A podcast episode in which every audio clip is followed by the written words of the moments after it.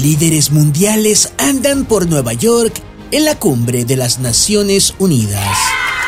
Esto quiere decir que han escapado del infierno en que están convertidos la mayoría de sus países para coincidir en el infierno llamado Nueva York.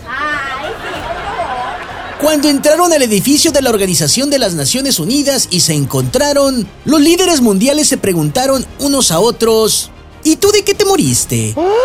Espera, ¿esto no es el infierno? Me refiero al infierno real. Uno de los principales temas a tratar en la cumbre de las Naciones Unidas es el combate a la COVID-19. Genial idea. Juntar multitudes para hablar de prevención. En la Organización de las Naciones Unidas y su cumbre dijeron que el reparto de vacunas lo supervisará el sistema de honor.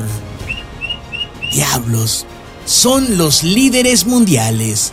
Si están donde están, es precisamente porque no tienen honor. La única alternativa para solucionar los problemas del mundo sería que las cumbres de la Organización de las Naciones Unidas se hicieran en lugar de la ciudad de Nueva York, en Cabo Cañaveral, dentro de un transbordador espacial.